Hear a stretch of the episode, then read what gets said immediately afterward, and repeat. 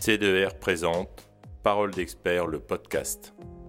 Vous le savez, dans la vigne comme en agriculture, la nature n'attend pas.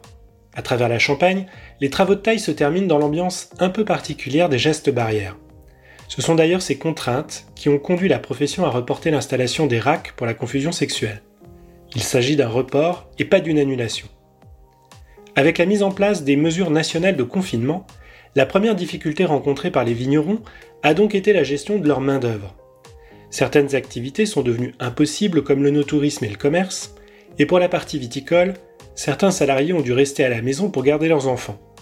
Le confinement a donc ajouté de la tension à un marché du travail déjà en tension. La deuxième difficulté a été celle des prestataires ne pouvant plus assurer leurs activités habituelles comme les transporteurs ou les prestataires œnologiques de tirage et de dégorgement. J'en profite pour rappeler que le comité Champagne s'est organisé pour assurer la continuité de ses services, que ce soit dans les domaines des déclarations ou encore des alertes viticoles. Il est bien sûr trop tôt pour dimensionner les conséquences économiques de cette crise, et donc de la consommation. Car la crise sanitaire sera forcément suivie par une crise économique. Ce qui est sûr pour la filière champagne, c'est qu'on ne peut pas prendre l'hypothèse que les bouteilles non bues seront rattrapées après ce choc sanitaire. Avec la fermeture des restaurants ou encore des boîtes de nuit, on parle bien de consommation annulée du fait du confinement, à l'inverse de certains biens durables comme les voitures, où l'achat est peut-être juste différé. Ce sont donc d'abord les vendeurs de bouteilles qui seront touchés par une perte de chiffre d'affaires, c'est-à-dire les négociants et les vignerons expéditeurs.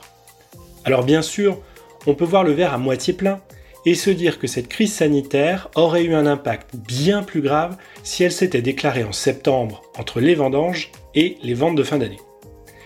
Mais la Champagne est un système où les acteurs sont liés, et nous avons vu que ce sont les maisons de négoce qui sont en première ligne, avec des expéditions qui reculent et des contrats de livraison de raisins à honorer. Sachant que la filière traversait déjà une période de contraction de ses ventes, il paraît ainsi difficile d'imaginer un rendement AOC à la vendange 2020 supérieur à 9000 kg. Plus que les méventes de mars à mai ou juin, ce sont sûrement les décisions interprofessionnelles liées à la vendange 2020 qui auront le plus de conséquences pour la plupart des vignerons. Revenons aux vignerons expéditeurs. Pour ceux qui sont en croissance à l'export, le report ou l'annulation des salons internationaux n'est pas une bonne nouvelle, car cela diffère leur perspective de développement.